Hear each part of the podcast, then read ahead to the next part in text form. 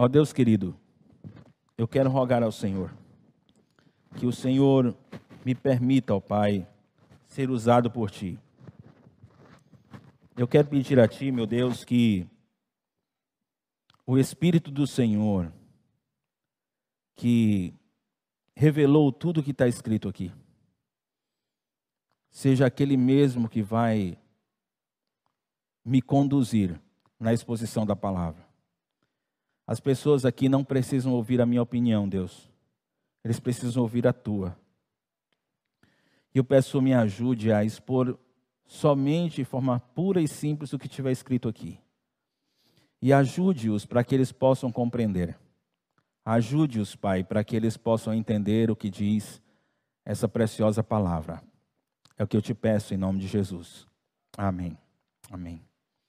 Dois homens muito inteligentes e quando quando eu penso que 1 Coríntios, no capítulo 2, ele vai mostrar como a, o mistério do evangelho foi revelado, a imagem que na minha cabeça é um baú de um tesouro. Um tesouro muito precioso que salva a minha vida. Um tesouro muito precioso que dá sentido à minha vida. E não é qualquer sabedoria que vai fazer com que eu possa aprender isso. Dois homens me chamam a atenção, ou me chamaram a atenção em pesquisas que eu fiz essa semana. Um deles, William James, ele um, é um prodígio para aquelas pessoas, aquele, aquele menino inteligente que tem nos colégios, que arrasam com matemática, com química, física, com biologia e tal. O menino são crânio. O QI dele está aí entre 100 e 110. É o QI, coeficiente de inteligência que eles têm. Quando você passa de 120, você começa a ser considerado um gênio. Esse rapaz tinha um coeficiente de inteligência que chegava próximo de 300. Você talvez não entenda o que isso quer dizer de inteligência, mas eu deixa eu explicar para você. Você pode imaginar uma criança de 18 meses? Com 18 meses de idade, esse rapaz lia jornal. Com 18 meses de idade, ele, esse rapaz lia jornal. Com 7 anos de idade, perdão, com 8 anos de idade, ele sabia falar oito línguas com oito anos de idade, ele sabia falar oito línguas. Com nove anos de idade, ele criou a língua dele, que era uma mistura de latim com francês. Com nove anos de idade.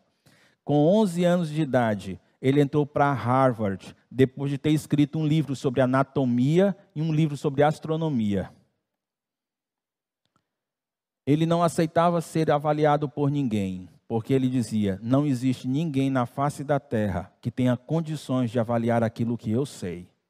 Com 17 anos, ele deu aula para mestres da Universidade de Harvard, para os professores da Universidade de Harvard.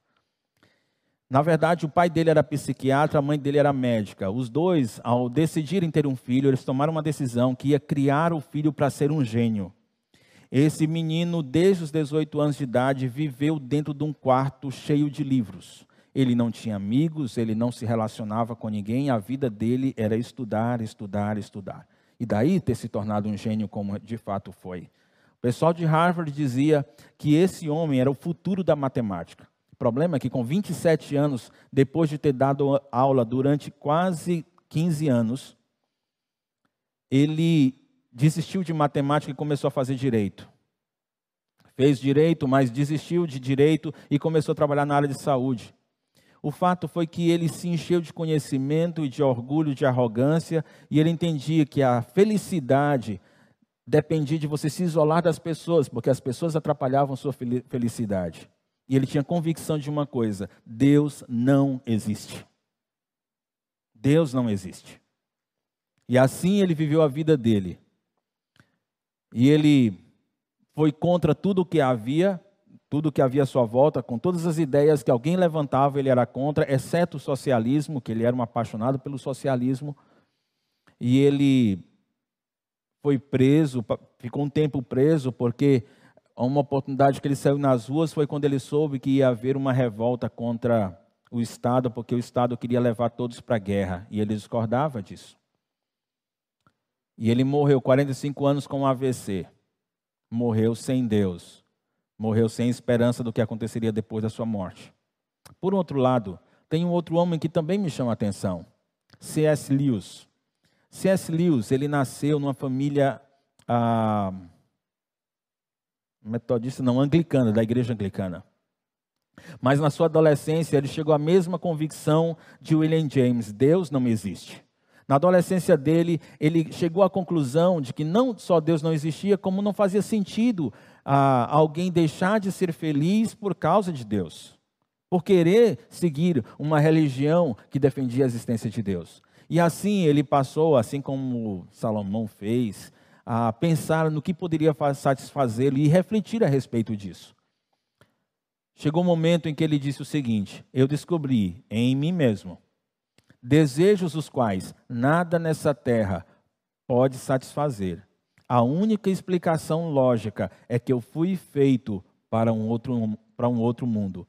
E ele se dobrou diante do Senhor e entregou sua vida a Cristo Jesus. Surpreendido pela alegria, um livro que ele escreveu, até indiquei hoje para uma, uma, uma das minhas ovelhas. Surpreendido pela alegria, foi o livro que ele escreveu, onde ele descreve como ele teve o um encontro com Cristo Jesus. Dois homens muito inteligentes. Ele também é professor de universidade. No entanto, dois fins diferentes. Um teve encontro com o Senhor e outro teve encontro apenas com a morte. E a minha pergunta é: o que Coríntios, o que essa carta de Paulo aos Coríntios nos ensina a respeito disso? O que nos faz pensar a vida desses dois homens diante do que Coríntios ensina? Nós sabemos que Coríntios é formado por uma igreja ah, de uma comunidade, de uma sociedade muito perversa e moral. Vocês sabem disso. Mas como Paulo começa escrevendo a carta ah, aos Coríntios, parece que aquele grupo de. Aliás, eu devo até dizer que aquela imoralidade e os problemas de relacionamento que havia na comunidade, na sociedade dos Coríntios, entrou para dentro da igreja. O pessoal que se convertia lutava contra isso. E o apóstolo Paulo, quando ele escreveu, diz: apesar disso tudo que se escuta a respeito de vocês, eu devo dizer que vocês são pessoas chamadas para serem santas. Chamados para serem santos. É como se tivesse um megafone do evangelho quando é pregado dizendo: Eu chamei vocês para serem santos.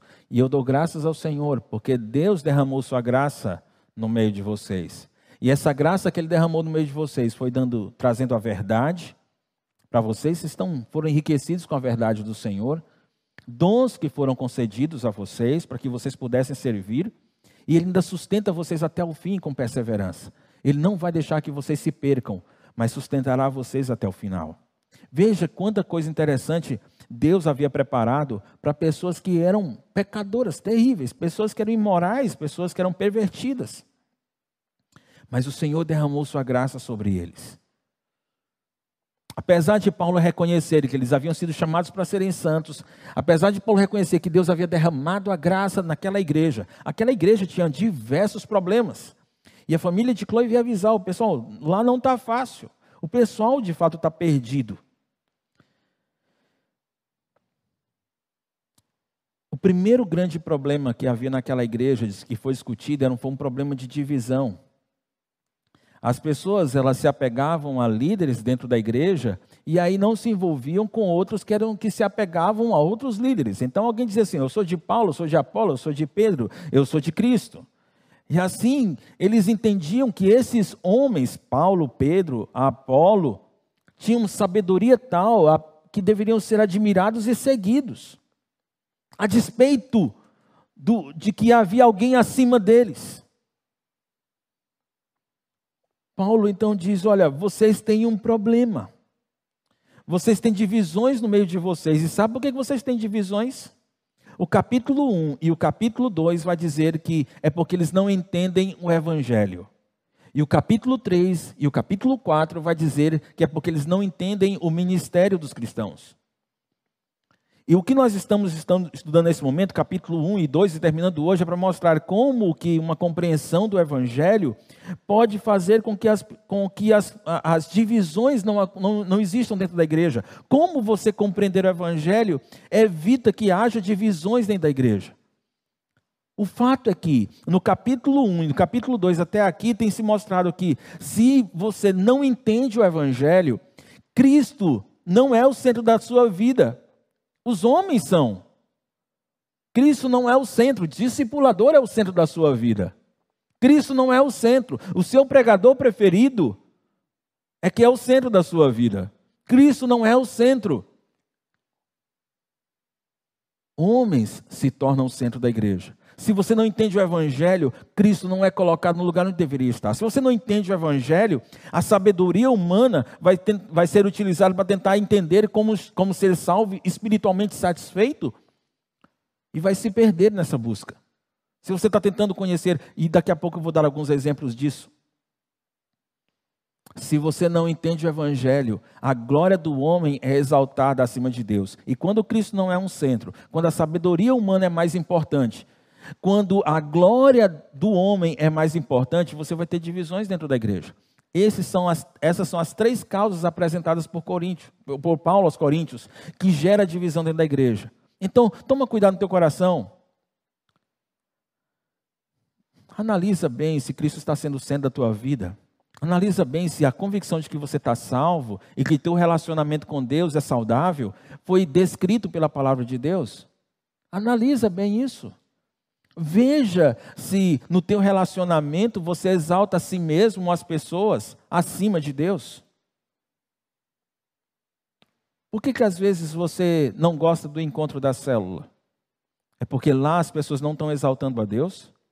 Ou é porque lá as pessoas não fazem do jeito que você acha que deveria fazer? Você entende isso? Por que, que acontecem separações, divisões? Por que, que as pessoas têm dificuldade de andar juntas? Dessa forma, meus queridos, se nós quisermos andar como se fôssemos um só, precisamos da sabedoria que vem do verdadeiro Evangelho. Se nós queremos andar como uma igreja de fato, e, e eu, eu preciso dizer que eu tenho dificuldade, até compartilhei isso com os outros pastores, na, quando estávamos conversando sobre esse texto, dificuldade em ver na nossa igreja esse tipo de comportamento de divisão. A não ser que isso aconteça de forma localizada, Tipo, haver pessoas a quem um líder de célula diz assim: olha, pessoal, vamos fazer isso sábado. E essa pessoa coloca interesses pessoais acima dos interesses do Senhor para não estar junto com sua célula. A não ser que seja isso. Mas, via de regra, eu não consigo, não consigo ver a nossa igreja rachada. Não, eu tenho um pessoal, olha, só faço o que o Carlinhos disser, só faço o que o Jandro disser, só faço o que o Judas disser, só faço o que o Dário disser. Eu não tenho visto isso aqui dentro da igreja e eu louvo a Deus por causa disso. E isso só é possível quando descobrimos o verdadeiro evangelho, quando entendemos o verdadeiro evangelho. E aí a minha pergunta é como nós poderemos chegar a esse verdadeiro evangelho? E é isso que o apóstolo Paulo vai dizer aqui em 1 Coríntios capítulo 2, que eu queria ler com vocês. 1 Coríntios capítulo 2, nós vamos ler, eu sei que o Judas já expôs isso, mas vamos ler do versículo 1 ao 16. Parte disso o Judas já explicou para os irmãos. 1 Coríntios capítulo 2, versículo 1 a 16. Eu sei que o texto está no, no telão, mas se você tiver com sua Bíblia e com a caneta, eu recomendo que você vá sublinhando alguns trechos desse texto que você julga que são dignos de destaque. A palavra do Senhor diz: Eu mesmo, irmãos, quando estive entre vocês, não fui, não, fiz, não fui com discurso eloquente, nem com muita sabedoria para lhes proclamar o mistério de Deus, pois decidi nada saber entre vocês a não ser Jesus Cristo e este crucificado. E foi com fraqueza, temor e com muito tremor que estive entre vocês. Minha mensagem e minha pregação não consistiram em palavras persuasivas de sabedoria, mas consistiram em demonstrações do poder do Espírito, para que a fé que vocês têm não se baseasse na sabedoria humana, mas no poder de Deus. Entretanto, falamos de sabedoria entre os que já têm maturidade mas não da sabedoria desta era ou dos poderosos dessa era, que estão sendo reduzidos a nada. Ao contrário, falamos da sabedoria de Deus, do mistério que estava oculto, o qual Deus preordenou antes do princípio das eras para a nossa glória. Nenhum dos poderosos dessa era o entendeu, pois se tivesse entendido, não teriam crucificado o Senhor da glória. Todavia, como está escrito, olho nenhum viu, ouvido nenhum ouviu, mente nenhum imaginou o que Deus preparou para aqueles que o amam. Mas Deus o revelou a nós por meio do Espírito. O Espírito sonda todas as coisas, até mesmo as coisas mais profundas de Deus. Pois quem conhece os pensamentos do homem a não ser o Espírito do homem que nele está? Da mesma maneira, ninguém conhece os pensamentos de Deus a não ser o Espírito de Deus. Nós, porém, não recebemos o Espírito do mundo, mas o Espírito procedente de Deus, para que entendamos as coisas que Deus nos tem dado gratuitamente. Delas também falamos, não com palavras ensinadas pela sabedoria humana, mas com palavras ensinadas pelo Espírito, interpretando verdades espirituais para os que são espirituais.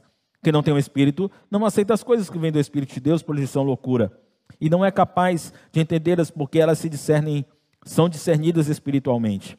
Mas quem é espiritual discerne todas as coisas, e ele mesmo por ninguém é discernido, pois quem conhece a mente do Senhor para que possa instruí-lo?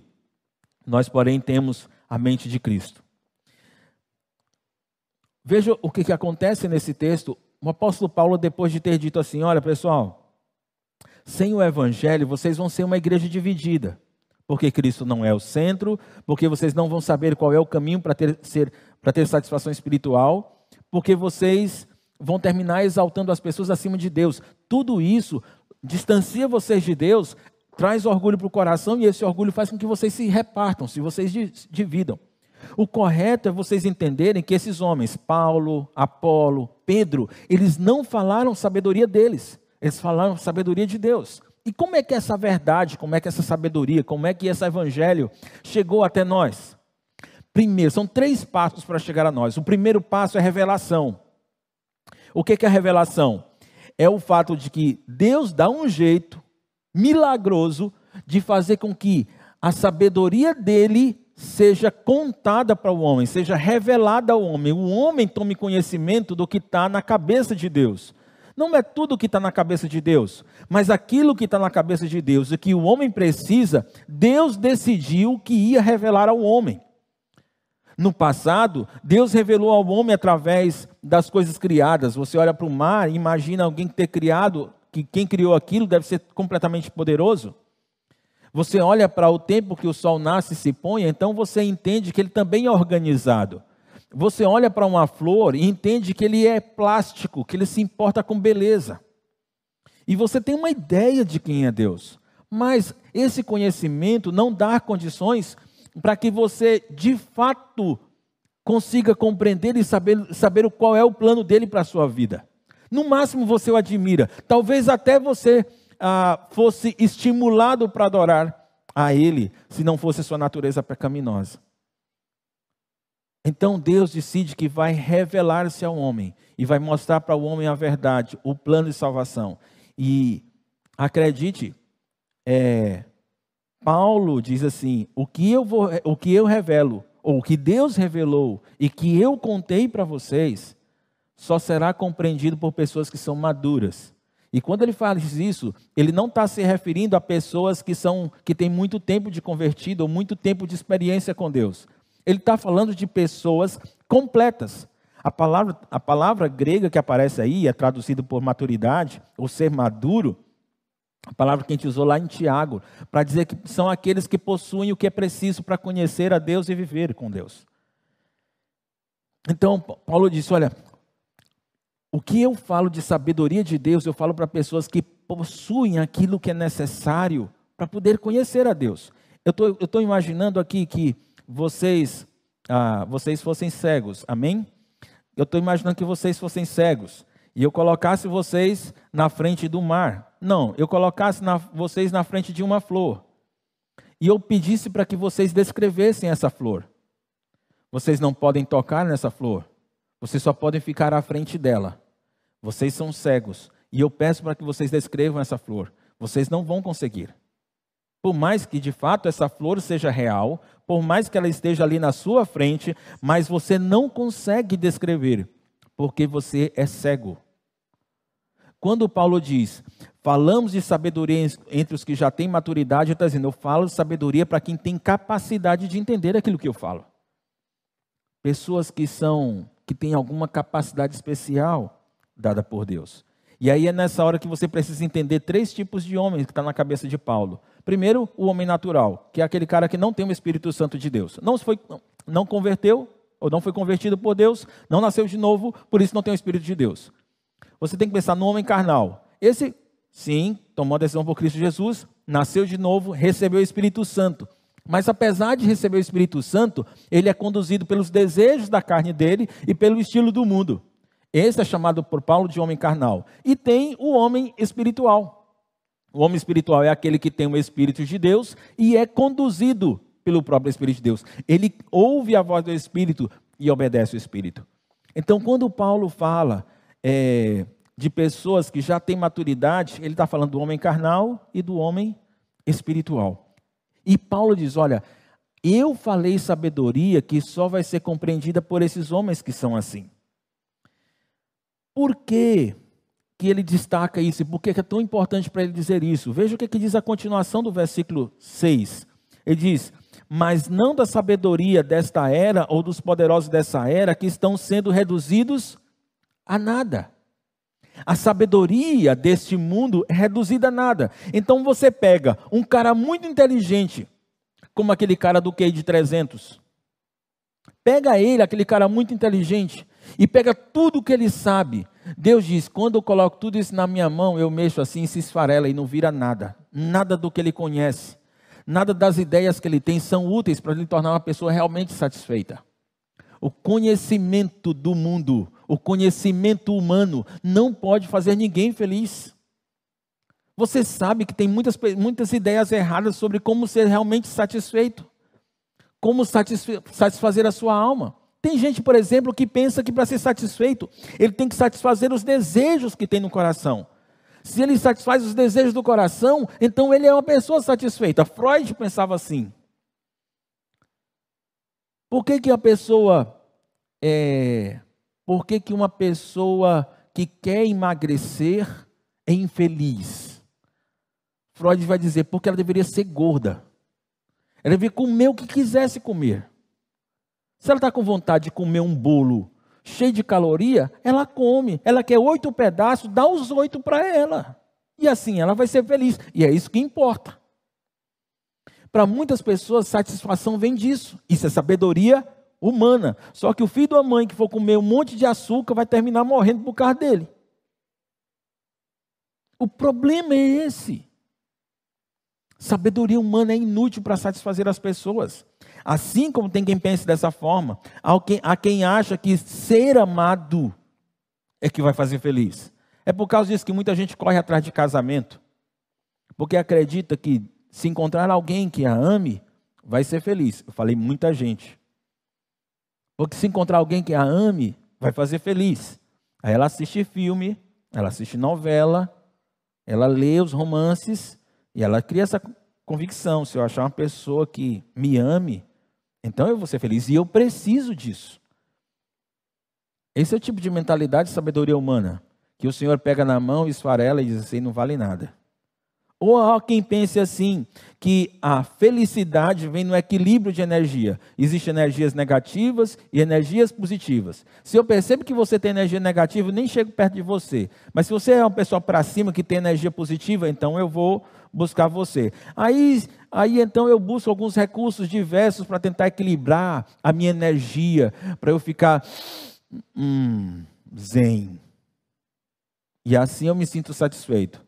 O Senhor disse: Isso é sabedoria humana. Eu pego assim na mão, esfarelo e não vira nada. Para outras pessoas, a felicidade depende de como você lida com os espíritos. Algumas pessoas fazem oferendas para espíritos e outras pessoas vão lá e expulsam o demônio. Na intenção de entender que se isso acontecer, serão felizes. Veja, eu não estou dizendo que se alguém estiver possuído por um demônio, nós não devemos expulsá-lo. Mas a própria história bíblica demonstra que nem todos que tiveram seus demônios expulsos foram de fato pessoas que se tornaram felizes. Algumas dessas pessoas não se renderam a Cristo Jesus, não seguiram a sabedoria do Evangelho, e então, depois, o estado dessas pessoas se tornou pior ao estado delas anterior. Sabedoria humana, o Senhor pega, esfarela na mão e joga fora, porque diz: se reduz a nada. Mas Paulo não estava ligado nisso, Paulo estava ligado no evangelho verdadeiro, precioso e que vinha de Deus. Algo que Paulo chama de o mistério que estava oculto, a verdadeira sabedoria de Deus, alguma coisa que não, que as pessoas não estavam sabendo. E aqui eu preciso dizer uma coisa para você. Abraão não sabia como ser salvo. Moisés não sabia como ser salvo. Davi não sabia como ser salvo. Na verdade, esses homens de Deus, eles receberam informações de Deus, orientações de Deus, direcionamento de Deus, de coisas que eles deveriam fazer, que a palavra do Senhor diz que eram sombras daquilo que viria depois, ou seja, não era a própria realidade. Aqueles animais que eram sacrificados, eles, os sacri... aqueles animais não traziam o, re... o perdão definitivo dos pecados daquelas pessoas. De fato, o sacrifício trazia um perdão imediato do pecado que havia sido confessado ali. Mas o perdão do pecado que gera salvação não vinha por causa daquele sacrifício. Aquelas pessoas do Velho Testamento ainda dependiam do que Jesus faria alguns séculos depois. E eles não tinham ideia. Vocês sabem muito mais coisas do que Abraão sabia. Nós criticamos quando Abraão fez o que fez com a esposa, mas entenda, o que é que ele tinha de, de escritura para seguir? Não tinha nada, não havia nada escrito da vontade de Deus para Abraão seguir. Hoje nós temos a escritura, a revelação, o mistério que estava oculto agora está revelado. Deus contou para nós. Então entenda, meu querido, o que, o que a palavra do Senhor está dizendo é que a primeira coisa que Deus fez para que nós pudéssemos ter acesso ao Evangelho foi pegar uma parte do que tinha na cabeça de Deus e revelar aos apóstolos. Ele pegou uma parte do que tinha na cabeça dele, particularmente sobre o plano de salvação, e entregou para os apóstolos. É isso que nós chamamos de revelação. E é impressionante que antes de Adão pecar, Deus já sabia o que, que tinha que fazer. Deus já tinha decidido que Jesus morreria na cruz pelo pecado que Adão ainda iria cometer. Como diz o texto, o que Deus pré-ordenou antes do princípio das eras para a nossa glória.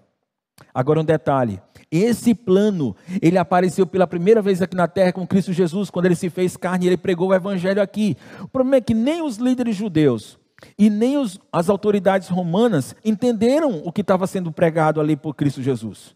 Porque se eles tivessem entendido quem estava na frente deles, eles teriam crucificado Cristo Jesus? Não, obviamente que não. Mas eles não entenderam a mensagem que Jesus estava trazendo, que era justamente a mensagem que poderia trazer salvação para eles.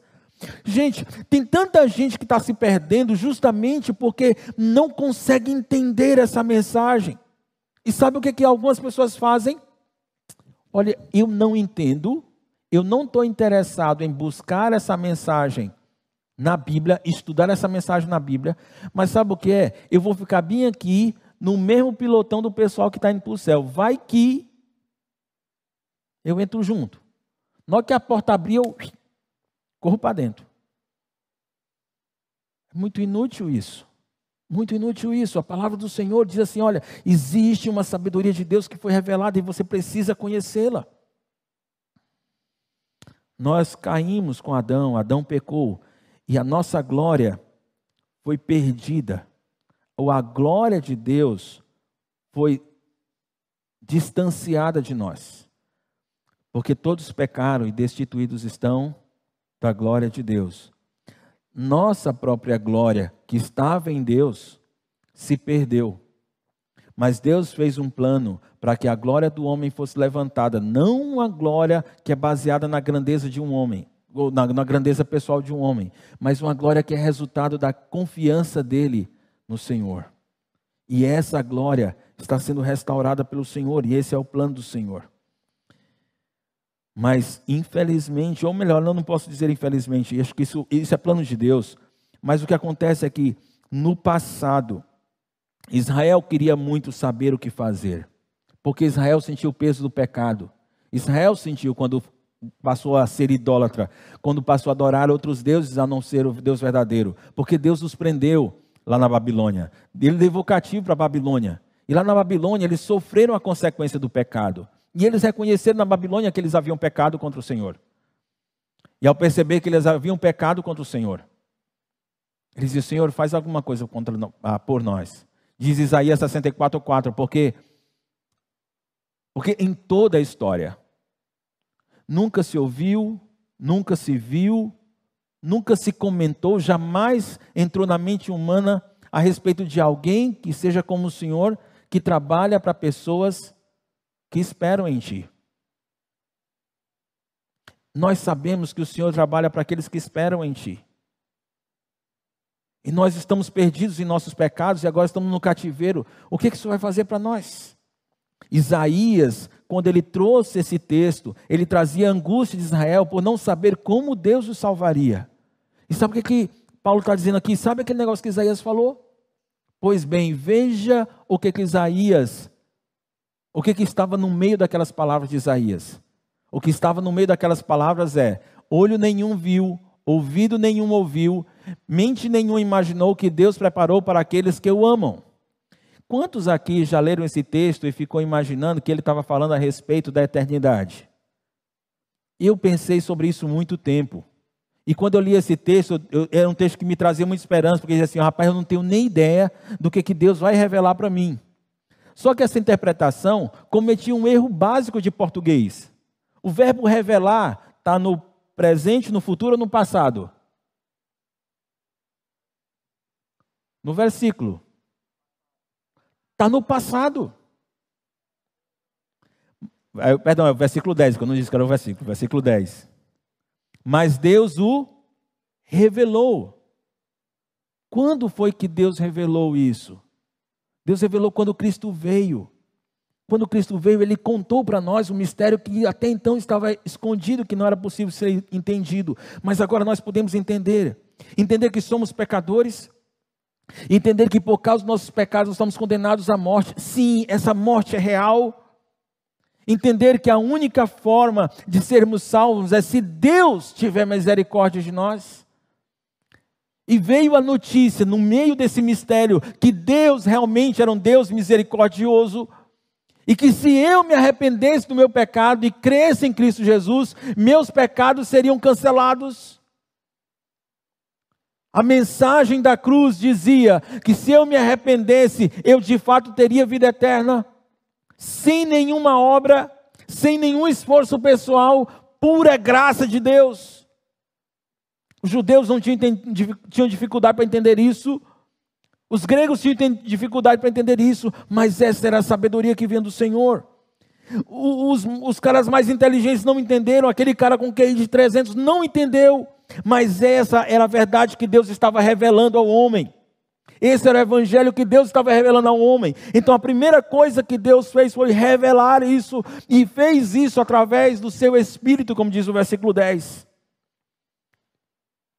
E para que nós pudéssemos entender como essa história, como foi que Deus revelou a sua verdade para os apóstolos, para que os apóstolos entendessem, então ele explica no versículo 11 e 12. O que acontece? A única pessoa, a, a, única forma de alguém saber como é a sua intimidade do coração é através do espírito que ela tem. Ou seja, só o meu espírito sabe como é que eu sou por dentro. Você vê meu comportamento, você vê a maneira como eu me comporto, como eu ajo, como eu falo, mas você não sabe as intenções do meu coração, você não sabe as minhas motivações, você não sabe como é que eu penso de fato sobre aquilo, porque isso é muito íntimo, só meu espírito sabe. Assim também, quanto à intimidade de Deus, só quem tem acesso a ela é o Espírito de Deus. E foi esse Espírito de Deus que entrou na vida dos apóstolos e permitiu que os apóstolos entendessem as coisas íntimas de Deus. Algo que Deus fez gratu gratuitamente. No versículo 12, aparece assim: o, o texto diz assim: Nós não recebemos o Espírito do mundo, mas o Espírito precedente de Deus. Esse nós aí, ele está se referindo aos apóstolos.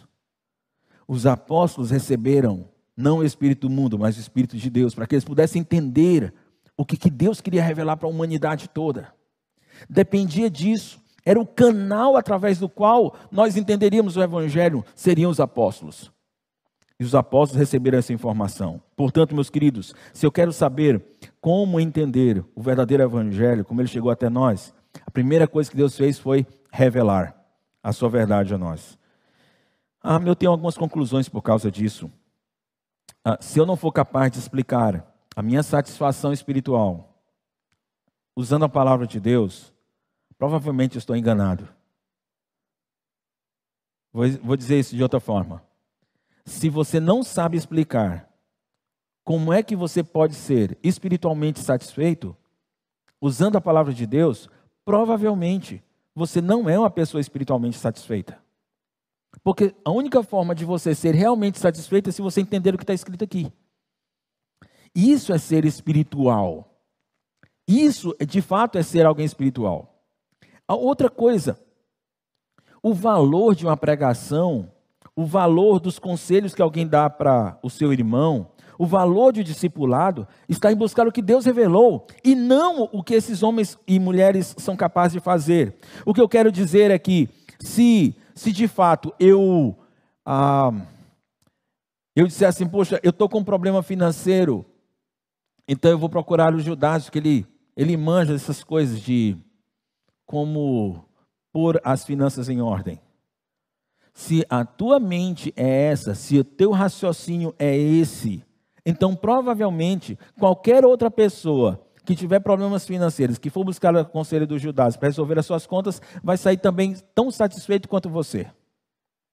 Porque você está atrás apenas de estratégias de como resolver o seu problema. E o problema que você quer resolver é pôr as suas contas em ordem. Provavelmente o problema que você quer resolver é ter mais dinheiro na poupança. O problema que você quer resolver é como liquidar dívidas.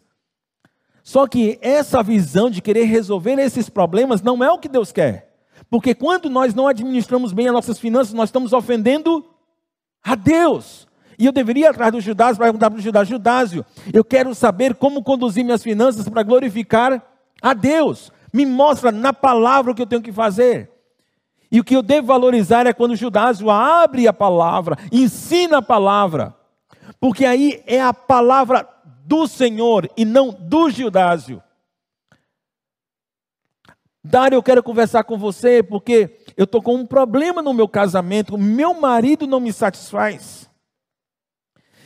Eu diria, olha, o que você está me pedindo é a mesma coisa que uma pessoa incrédula me pediria se tivesse um casamento na mesma situação sua.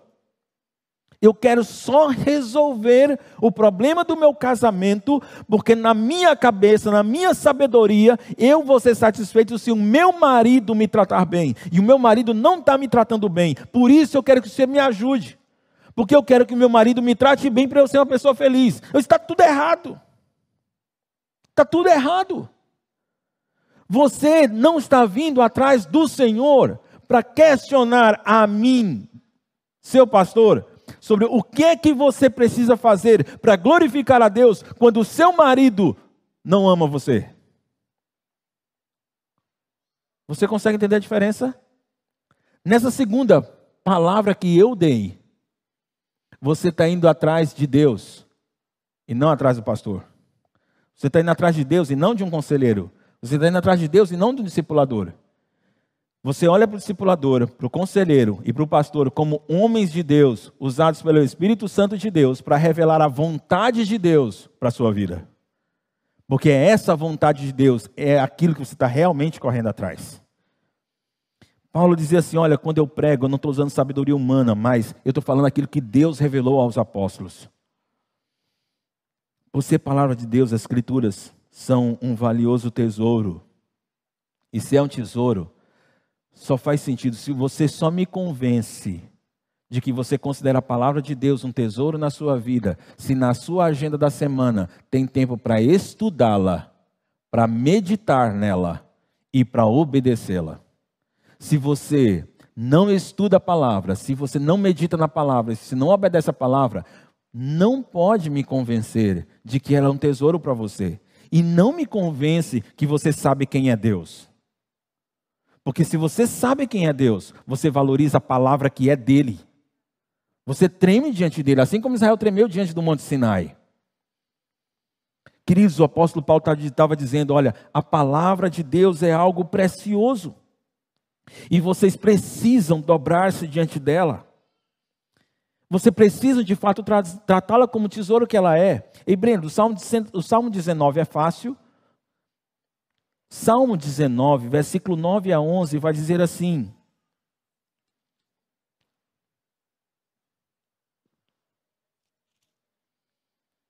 A lei do Senhor é perfeita e revigora a alma. Os testemunhos do Senhor são dignos de confiança e tornam sábios os inexperientes. Os preceitos do Senhor são justos e dão alegria ao coração. Os mandamentos do Senhor são límpidos e trazem luz aos olhos. O temor do Senhor é puro e dura para sempre. As ordenanças do Senhor são verdadeiras, são todas elas justas. São mais desejáveis do que o ouro, do que muito ouro puro. São mais doces do que um mel, do que gotas de favo. Por elas o teu servo é advertido, e a grande recompensa em obedecer-lhe. Ó oh, irmãos, como é precioso o dia que começa na presença de Deus diante da Sua palavra. Como nós nos sentimos, e você sabe o que eu estou lhe dizendo, como nós nos sentimos satisfeitos em viver um dia independente dos problemas, depois de ter gastado uma hora, uma hora e meia na presença de Deus, antes de sair de casa. Completamente diferente. Compare os dias da sua vida. Compare aqueles dias nos quais você levantou da cama e já correu para fazer o que queria fazer com aqueles dias que você se recusou a sair, antes de ir para um tempo na presença de Deus, no qual você orou, estudou a palavra, meditou sobre ela. Momento diário com Deus precioso. Deus, então, na sua infinita misericórdia e amor, Ele contou para nós parte daquilo que estava na sua mente, para que nós pudéssemos experimentar isso. Mas isso não seria suficiente. Não seria suficiente simplesmente os apóstolos tomarem conhecimento desse, dessa sabedoria de Deus, dessa mensagem do Senhor. Não era suficiente que os apóstolos soubessem disso, eles precisavam passar essa informação para nós, eles precisavam passar essa informação para aqueles que quisessem buscar a Deus. E quando, e para que eles pudessem fazer isso, depois da revelação tinha que acontecer uma segunda coisa: a inspiração do Espírito Santo. E aí isso aconteceu. Quando esses apóstolos pegaram aquilo que aquela verdade que veio para eles, eles sentaram e começaram a escrever. O versículo 13 diz assim: Delas, ou seja, dessas coisas profundas de Deus, delas também falamos, não com palavras ensinadas pela sabedoria humana, mas com palavras ensinadas pelo Espírito, interpretando verdades espirituais para os que são espirituais. Olha o que o texto diz. O que foi, o que foi que o Espírito fez com os apóstolos? O Espírito ensinou palavras. Existem diversas formas de você entender a inspiração da palavra de Deus. Existem algumas pessoas que pensam que a palavra de Deus possui ideias de Deus que foram escritas pelos homens do jeito que eles queriam. As ideias de Deus estão lá, mas não palavra por palavra. Mas eu não creio que foi isso que aconteceu. O que eu creio é, Deus chegou para o apóstolo Paulo, ele olhou na cabeça do apóstolo Paulo como era o jeito de Paulo escrever, e ele disse: Paulo, agora eu quero que você escreva a revelação. Eu quero que você escreva aquilo que eu contei para você, e você vai usar essas palavras que eu sei que você está acostumado a usar mas usa essa palavra, depois essa palavra, depois essa palavra, palavra por palavra. O Espírito Santo foi conduzindo os apóstolos a escreverem o que está escrito aqui. De tal maneira, queridos, que quando você lê, porque Deus amou o mundo de tal maneira que deu seu único filho, o filho unigênito, para que todo aquele que nele crê não pereça, mas tenha vida eterna, você está ouvindo a voz de Deus.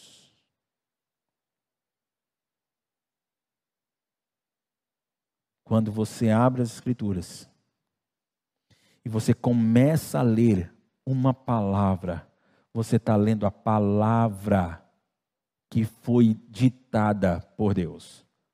Eu estou consciente que Deus não ditou a palavra em português. Eu estou ciente que Deus ditou a palavra em hebraico, em aramaico e em grego. E aí alguém que tinha conhecimento para isso traduziu para a nossa língua. E, portanto, a nossa tradução pode ter alguma falha. Eu tenho conhecimento disso. Mas o nosso esforço, o esforço de quem estuda a palavra de Deus com piedade, é buscar fazer uma tradução que seja o mais próximo daquilo que Deus ditou para os apóstolos. E daí porque eu recomendo a Almeida Revista Atualizada, porque que eu recomendo a nova versão internacional e porque que eu recomendo a nova versão transformadora. Três versões que se preocuparam com isso. E tiveram nas mãos os manuscritos mais recentes encontrados nas cavernas de Qumran. E ali, com aqueles manuscritos, eles puderam fazer uma tradução muito mais próxima do original. E vocês percebem quando a gente está pregando aqui, a gente tem a preocupação de ficar mostrando o que o texto diz, mas é porque eu tenho uma, uma ardente esperança no meu coração, que não é uma esperança de quem está desesperado, é uma esperança de quem tem confiança, de que sabe o que vai acontecer porque eu sei do poder do Evangelho, o poder da palavra de Deus, o poder que transforma. Por isso eu fico, eu fico satisfeito se você conseguir entender o que o texto diz. E no versículo 13, o apóstolo Paulo diz que essas coisas profundas de Deus nós falamos a vocês. E não são palavras ensinadas por sabedoria humana, são palavras ensinadas pelo Espírito. E nós temos como fazer essas comparações, interpretar a ideia, tem, traz a ideia de comparar. E nós comparamos verdades espirituais com verdades espirituais, nós não misturamos. Não tem aqui no meio das escrituras algumas ideias de Paulo, não tem algumas ideias de Pedro, misturado com as escrituras não. É tudo aqui é verdade espiritual que veio, espiritual porque veio pelo espírito de Deus. Tudo bem, Deus revelou aos apóstolos os apóstolos foram inspirados para escrever o que estava escrito aqui. Mas no final, quando você pega as Escrituras e vai ler, precisa acontecer um terceiro milagre do Espírito Santo. E esse terceiro milagre é a iluminação. O texto diz assim: quem não tem o Espírito de Deus, não aceita as coisas que vêm do Espírito de Deus, pois lhes são loucuras e não é capaz de entendê-las porque elas são discernidas espiritualmente. Mas quem é espiritual discerne todas as coisas, e ele mesmo por ninguém é discernido. Pois quem conheceu a mente do Senhor para que possa instruí-lo? Nós, porém, temos a mente de Cristo Jesus. Aqui tem uma grande polêmica. Nesse texto, nós temos um versículo que tem causado uma forte discussão em homens piedosos e tementes a Deus. A pergunta é: o que acontece primeiro? A pessoa se converte e depois crê e se arrepende do seu pecado? Melhor dizendo, a pessoa recebe o Espírito de Deus, depois crê e se arrepende do seu pecado? Ou a pessoa crê, se arrepende do seu pecado e aí recebe o Espírito Santo de Deus? Por que, que essa polêmica? Porque quando o que o texto diz, no versículo 14, é que quem não tem o Espírito de Deus não aceita as coisas de Deus. Quem não tem o Espírito de Deus, não aceita o que vem do Espírito de Deus. Porque para as pessoas que não têm o Espírito, o Evangelho é loucura. E eles não são capazes de entendê-la. Daí porque eu creio que as pessoas que não entregaram suas vidas a Cristo Jesus, é porque o Espírito Santo não entrou nelas para fazer com que elas possam entender o Evangelho e então serem salvas. Por esse texto, pelo versículo 14, eu tenho uma convicção que quase que simultaneamente, quando o Espírito vem, o Evangelho está sendo pregado e alguém escuta o Evangelho, ele não se convence. Por que, que não se convence? Porque ele não é capaz de entender porque ele não é capaz de aceitar, porque é uma coisa que veio do Espírito de Deus. E essas coisas que vêm do Espírito só podem ser entendidas com o próprio Espírito. Não tem como uma pessoa comum, natural, que não tem o Espírito de Deus, entender o Evangelho. No entanto, diz o versículo, mas quem é espiritual, e aí você entende que o versículo 14 diz que é quem não tem o Espírito, e o mais é o contrário disso. Logo, quem é espiritual quer dizer quem tem o Espírito de Deus, discerne todas as coisas. Ele consegue entender o que as Escrituras dizem. Entender não quer dizer algo intelectual. Tem coisas nas Escrituras que são muito difíceis de, entender, de ser entendidas por questões intelectuais. Não por causa do, de falta do Espírito de Deus. Mesmo pessoas que têm o Espírito de Deus vão ter dificuldade de entender alguns textos. Mas é uma questão intelectual. Não é o fato delas serem cegas é ainda a capacidade de observar, e algumas coisas só vamos entender com a experiência do estudo e da prática da palavra de Deus. Isso é normal. Mas o fato é que o mínimo que se precisa saber e entender para ser salvo só é possível quando alguém recebe o Espírito Santo de Deus. Então, deixe-me dizer como é que eu acredito que acontece. Eu não sei se tem no nosso meio alguma pessoa que não tem o Espírito de Deus, mas deixa eu dizer para você o que vai acontecer. Enquanto você não tiver o Espírito de Deus, você vai ouvir a palavra do Senhor, isso aqui não vai fazer sentido nenhum para você, não tem valor nenhum para você. É como se eu estivesse dizendo para você uma lista de supermercado, é como se eu estivesse dando orientação para você é, sobre como se prevenir, se prevenir do Covid e ver como é que o Bolsonaro se comporta. É assim. Não tem nenhum valor para você. Não tem nenhum sentido para você. Você sai, na hora que fechar a porta, vai para a rua e, e o que você escutou aqui você joga fora. Não tem valor. Você não recebe como palavra de Deus e nem a compreende como palavra de Deus. Deixa eu tentar explicar isso de uma outra forma. Quando Deus tirou Israel do Egito, o povo de Israel não viu Deus. Eles viram o milagre que Deus fez. Abriu uma vermelha, o pessoal passou lá por dentro, foi para o outro lado, e depois veio o exército de e foi alagado. Isso eles viram, ficaram impressionados com aquilo, mas eles não tinham convicção de que aquilo ali era Deus. Tanto é que, passando alguns dias, eles estavam reclamando para Moisés: Moisés, por que você não deixou, deixou a gente lá no Egito? O negócio lá que era bom, levando açoite eles achavam bom. Mas Deus diz assim: peraí, só tem um jeito de vocês se curvarem diante de mim. Amanhã, cedo, eu quero todo Israel na beira do Monte Sinai. E eu vou falar com vocês. E quando Deus falou, foi com uma voz de trovão, o monte fumegando, a fumaça subindo. E eles tremeram e se curvaram diante do Senhor, porque eles souberam que ali havia Deus. Sabe o que as Escrituras dizem? Que quando o Espírito de Deus entra em um homem, ele pega a palavra que foi revelada aos apóstolos e que os apóstolos, inspirados pelo Espírito, escreveram. E ele pega essa palavra agora, ele ilumina o cara para que ele possa entender esse evangelho. E quando é iluminado, com esse cara é iluminado, ele se prostra diante do Senhor. Porque é assim que se entende as Escrituras, é através do Espírito Santo de Deus. E é um grande privilégio para aqueles que entregam suas vidas a Cristo Jesus. Você recebe, é colocado na sua cabeça a própria mente de Cristo. E muitas coisas que você não podia compreender antes, você consegue compreender.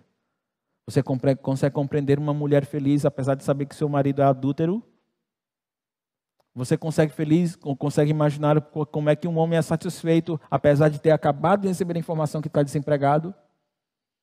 Você consegue entender como é que uma mãe pode estar feliz, apesar de, de acabar de enterrar o seu filho com Covid? Deixa eu dizer por que eles são felizes. Porque a sabedoria de Deus que estava oculta no passado e que foi revelada em Cristo Jesus, que foi revelada aos apóstolos, e que os apóstolos, inspirados pelo mesmo Espírito, escreveu chegou pra, na frente deles, iluminou a mente deles. E essas pessoas conseguiram entender o Evangelho e obedecer esse Evangelho precioso. Meus queridos, nós estamos diante de uma grande possibilidade, de um estilo de vida muito precioso. Um estilo de vida no qual eu decido que eu vou estudar a palavra, sem pressa.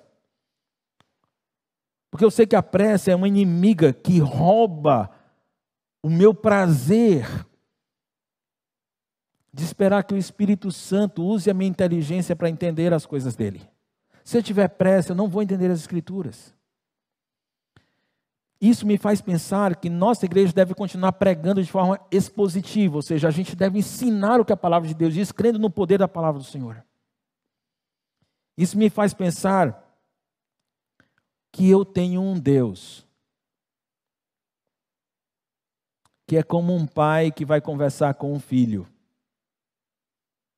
E esse pai usa, por causa do amor que ele tem para com o filho, ele usa uma linguagem que o filho possa entender.